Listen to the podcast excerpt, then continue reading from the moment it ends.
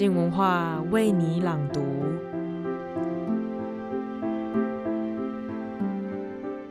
你听过诈骗集团，但你知道他们是怎么样来骗人的吗？他们用着满口的骗术，贩卖恐惧，获取大把的金钱。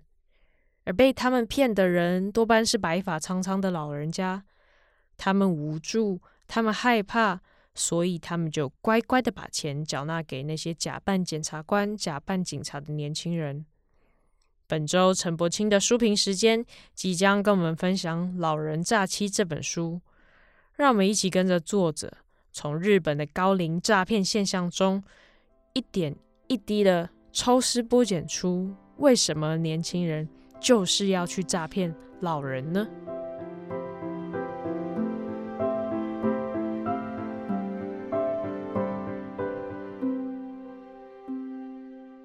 大家好，我是陈柏青，今天我要为大家朗读我的书评，如同爸被铐了两次，读铃木大介老人诈欺。笨蛋，问题不在老人为什么总是被诈骗。问题应该在为什么不去诈骗老人呢？如果我是铃木大介《老人诈欺》的编辑，我会直接在书腰上这样问，并做好书腰被扯下、书皮被撕开、书店陈列时被人吆喝“放什么书啊，尬拍囡仔大小”的心理准备。如果我是书店店员，我会直接。对那些拿着写“为什么不去诈骗老人”书腰到柜台质疑的消费者喊道：“那你是在靠背什么？也不是呛，只是声音大一点；也不是不雅，是陈述。我正在告诉你这本书的内容。靠爸者，台语靠北也。老人被诈骗，你不喊声靠背以示愤怒，你是不是人呐？你有没有同理心呐？而把靠背写成靠爸。”观其字，这些专搞老人诈骗的人，可不就是靠榨取这些父职辈的血汗钱赚取暴利吗？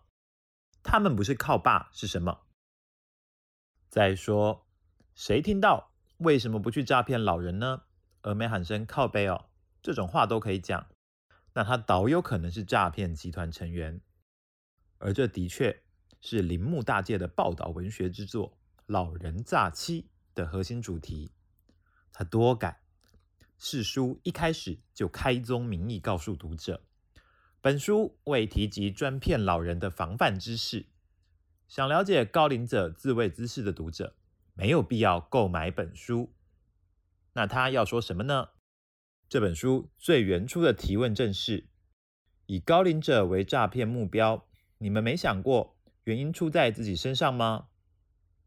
与其说他试图回答问题，不如说。他先自造问题，而此刻缔造这个社会的我们，恰恰就是问题所在。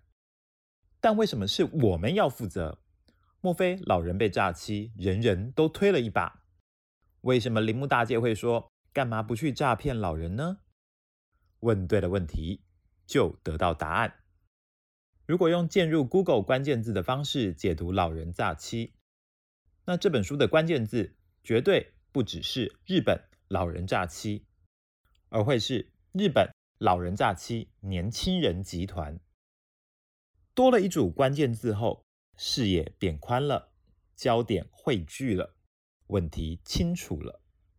老人诈欺里真正的困惑在于，为什么从事老人诈骗的集团成员多半是年轻人呢？台湾难道不是这样吗？根据商业周刊的图表显示，二零一七年台湾从事诈欺的嫌疑犯年龄层，十八岁到三十九岁的青壮年人数便超过整体人数七成。打开电视，你总能看到警方又破获多少起诈骗集团诈骗案，而这些新闻标题都在比赛，比看谁的诈骗集团所诈取金额多，以及未成年参与者的年纪可以到多小。老人诈欺里描述的情况，放诸台湾依然适用，很有参考价值。这本书可以是陈珊妮的一首歌，如同悲伤被下载了两次。铃木大介告诉我们的则是，如同人被诈骗了两次。诈骗老人算是一次，那让年轻人成为诈骗集团一份子，是不是另外一次诈骗？所以，诈骗集团是怎样说服或说欺骗年轻人加入的呢？铃木大介将老人诈骗的现象贴合经济条件处于弱势的年轻人对经济面强势高龄者进行反扑。他以为日本年轻人正走入一个欲望减少。满足于温饱的温和叛逆者世代。书中引观察家借佛经中用语，称这样的年轻人世代为“地官层”，对应台湾就是所谓的佛系青年吧。一切都是缘分到了，自然会有。他们随遇而安，向往一种齐头的平等，阳气努力，爱讲干话，很厌世，但只是厌，连愤怒或是悲哀都是一点点。键盘支持，万人响应，一人到场。那背后是什么？也许是年轻人觉得再努力也不可能。当代年轻人都笼罩在这股让人喘不过气的窒息和封闭的感觉中，而专骗老人的诈欺犯，就是最急于突破现状，期待能拨云见日的一群人。用台湾流行的话语来说，诈骗集团利用的就是所谓世代剥夺感。《金周刊》早在二零一一年就出过这类专题，其中针对台湾十八到三十岁年轻族群的问卷中，有一项提问是：你认为自己在未来二十年有机会成为现在社会普遍认知的成功人士吗？而得到不太可能或完全不可能的回答，竟达到百分之五十二。也就是说，台湾社会。有超过一半的年轻人认为自己未来永远不可能成功。二零一九年的此刻，年轻人弥漫的可不是浓浓的亡国感而已，还有深深的绝望感。年轻人将自己活成雅璇的一首诗句：“我等或将不至太辉煌，亦未可知。”台湾如此，在日本何尝不是？而诈骗集团只需要操作这一点就好了，不管哪个世代。贫困的年轻人总是对于经济条件优渥的同龄层，抱持着经济面的无名怨愤。因此，诈骗集团吸收年轻人，并把观念置换为对于上流社会坐拥大笔金钱的高龄者，抱着经济面的无名怨恨。那个就是本书最好看的地方了。铃木大介深入考察，他甚至还用小说笔法将案例化为故事。那有多煽动？由此描画出诈骗集团车手、鸡仔手，也就是那些每天你一接起电话就会听到“我是你儿子，我被抓了；我是女儿，我被绑架了”的人是如何炼成的。诈骗集团对年轻人洗脑，从心灵到身体进行改造。首先，借由严格的训练磨洗年轻人的身心，从中选出适合人才。并灌输他们“你们就是精英”的想法，而后提供“你们只是从付得起的人身上夺取金钱”的思考，让他们减少罪恶感。是的，老人诈骗是犯罪，但不是最恶劣的犯罪哦。如果这些人可以一天内凑足两百万，那他们生活一定还不错。虽然他们被骗走两百万，心里也会痛，但不是真正锥心刺骨的痛，也不会因此要他们的命。拨除罪恶感，还要让年轻人们发大财。诈骗集团为旗下成功者开庆祝会，在团体中让彼此向对方描述十年后的我自己，接着提供典范，让他们看看这些组织上位者的领袖风采。你瞧，集团一把手多阔绰，大掌柜自信与游刃有余。混杂危险与冒险的表情，那就是新时代成功人士的脸呐、而最后，便是告诉年轻人们，老人是日本的毒瘤。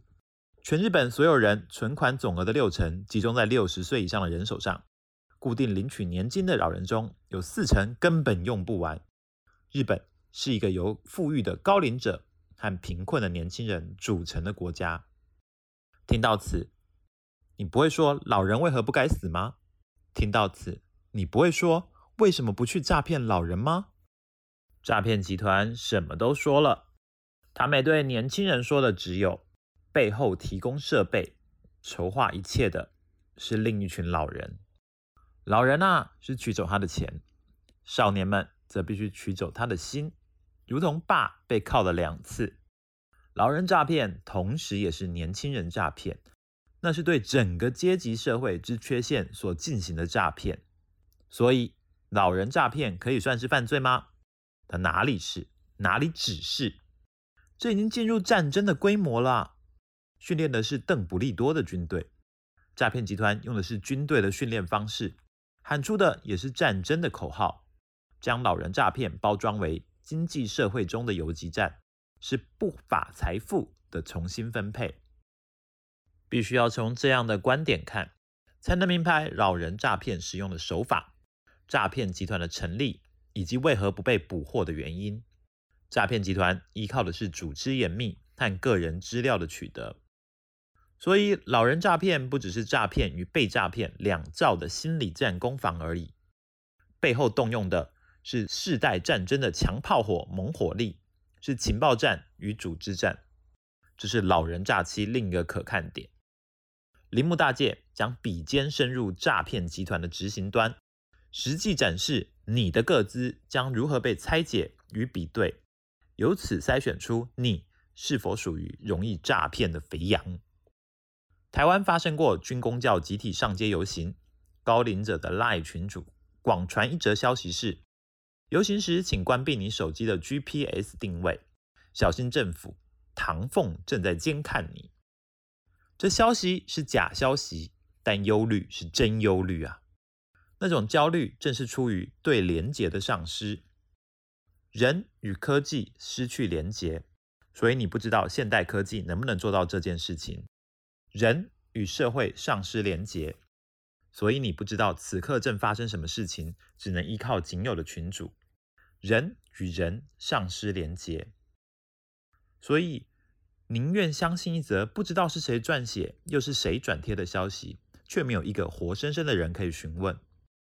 你看，当你活成一个老人，你被年轻人组成的诈骗集团在电话里威吓：“我绑架你女儿哦，我是检察官。”你的户头被用来作为人头账户，现在你也被告喽。你没接到电话，你先被其他老人、被自己的心所恐吓了。唐凤正看着你呢。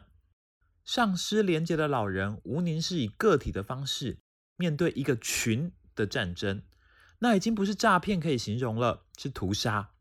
而这样的战事岂不惨烈？这样的战事岂不孤独？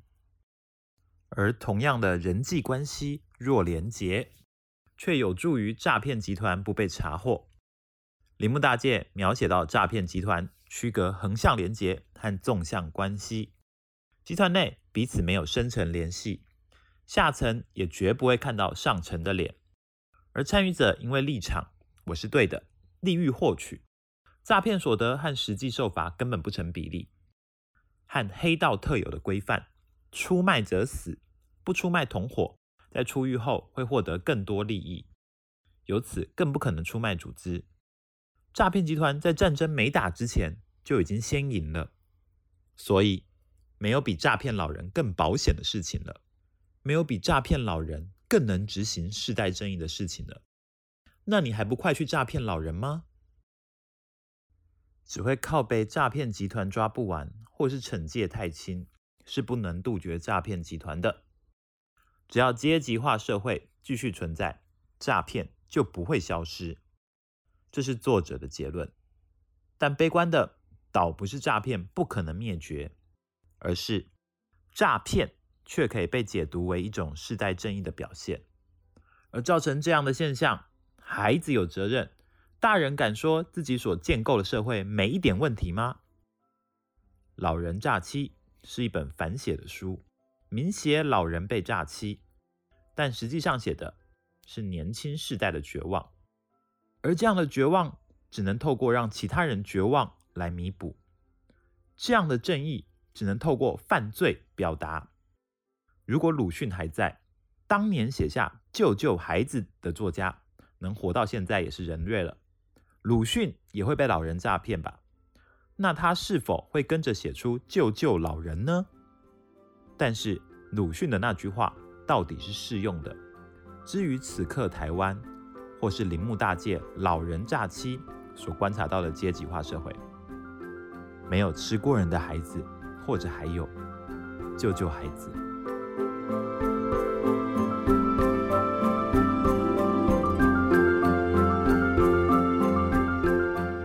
或许就如同作者所提到的观点，当年轻人已经生活到了绝望的地步，看不到前面的方向时，一步之差就会让他们做出伤害彼此，甚至是伤害自己的方式了吧？